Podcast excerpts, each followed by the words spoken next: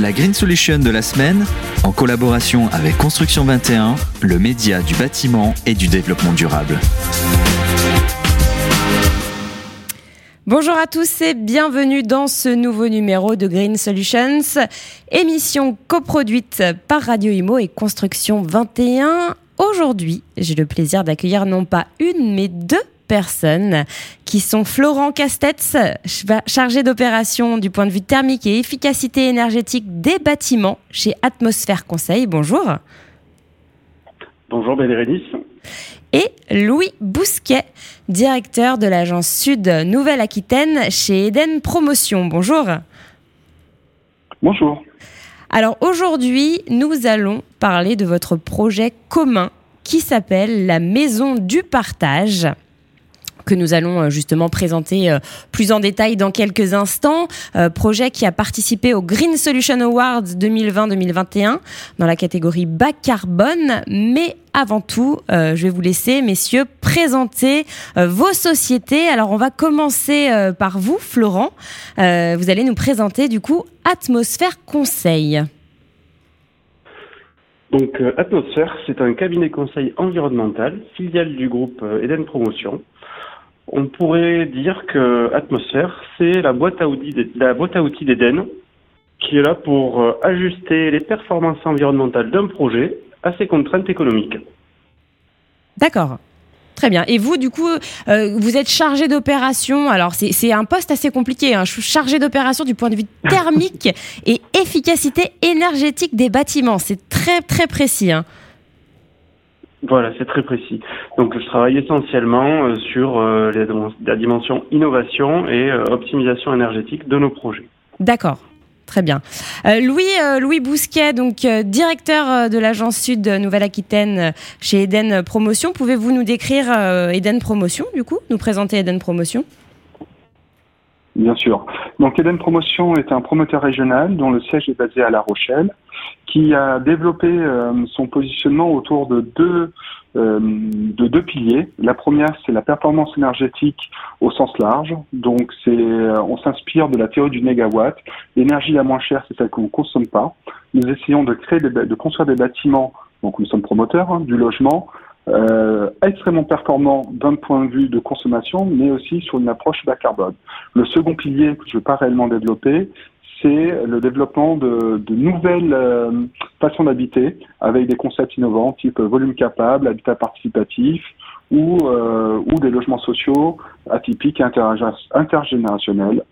Euh, voilà. Eden Promotion rayonne principalement à La Rochelle, et moi je suis le directeur d'agence de Bordeaux, qui travaille sur le territoire de Royan jusqu'à Bayonne.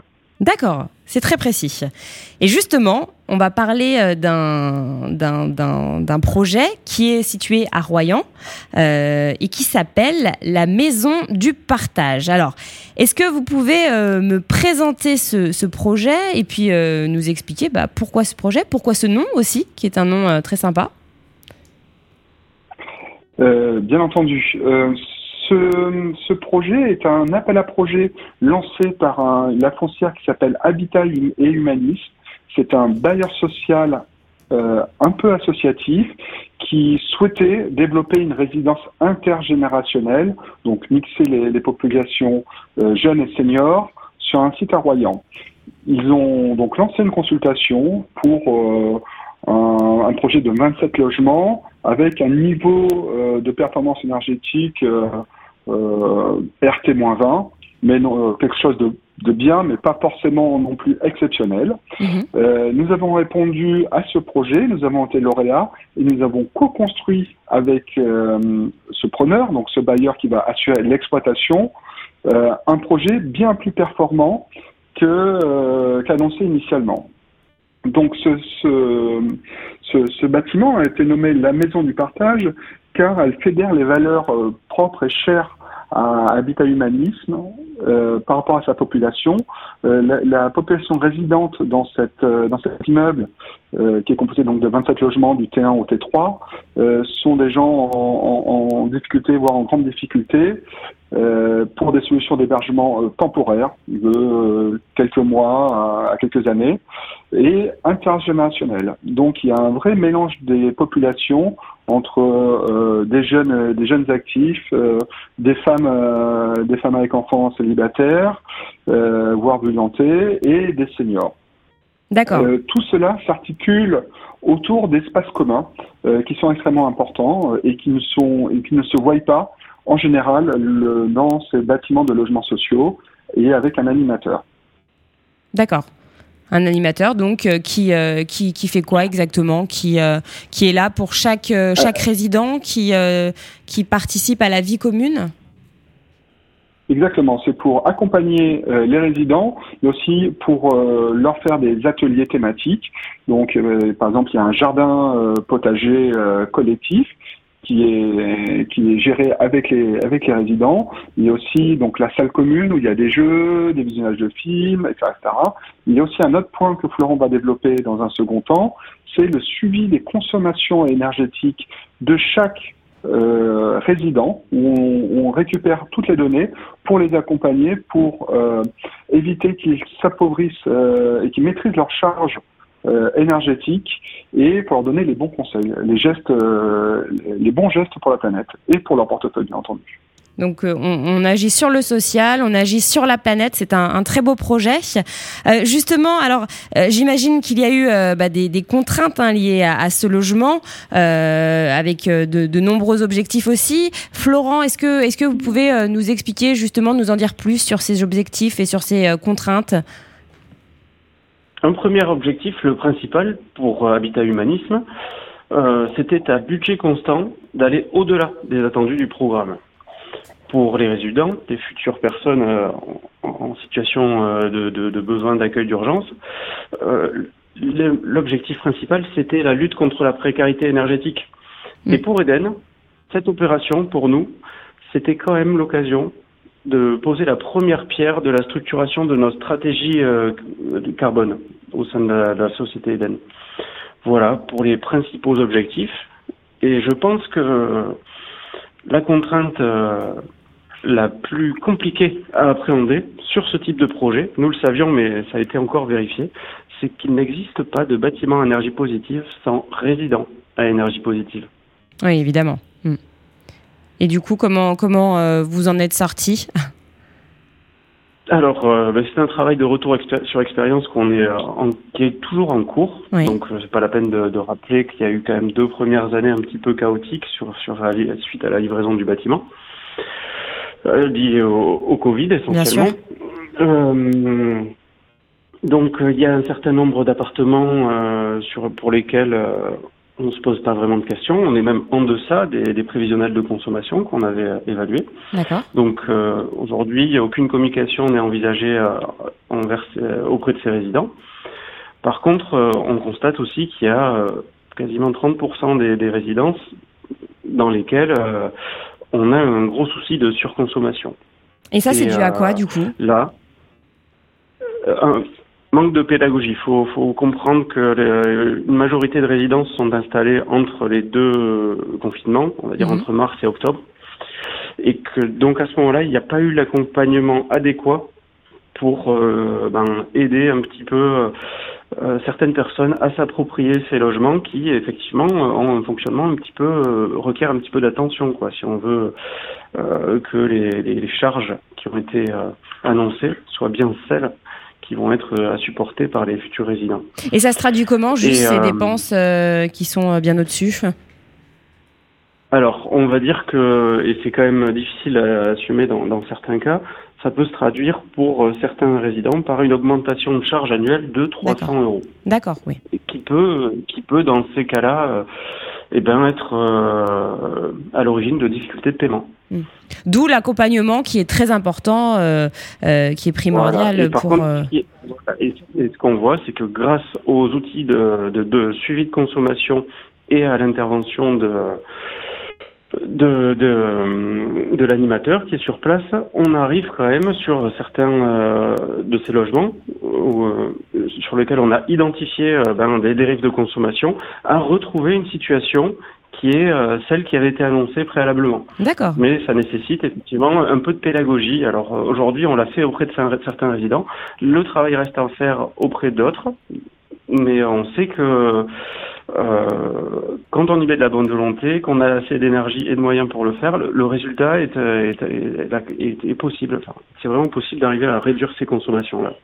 Et je tiens à préciser une dernière chose qui est assez intéressante, c'est que dans le profil un petit peu de cette résidence, euh, on a entre guillemets offert à Habitat Humanisme la centrale photovoltaïque de 70 kW crête qui est positionnée en toiture de ce bâtiment et euh, elle génère à peu près 10 000 euros de ressources annuelles qui sont là aussi pour euh, ben, faciliter le fonctionnement des parties communes et le financement de cet animateur.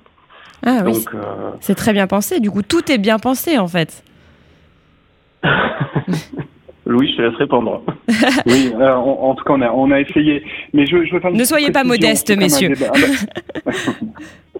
C'est un bâtiment qui est extrêmement, euh, extrêmement performant. Il, est, euh, il a été labellisé poste-chantier E3C2, qui en fait un des premiers en, dans la région Nouvelle-Aquitaine, et également des postes Espinergie 2017.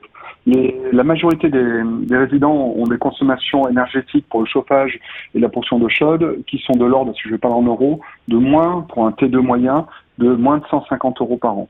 Donc on a des, on, on, on a contribué à solvabiliser euh, les résidents. Et ça, c'est vraiment quelque chose d'extrêmement important pour nous. D'accord. Et du coup, alors comment ça s'est passé la prise en compte euh, des caractéristiques socio-professionnelles et euh, intergénérationnelles des, des, des, habitants de ce logement? Alors ça, ça, a déjà été un, ça, ça, a déjà été un, dialogue fort avec le avec le social.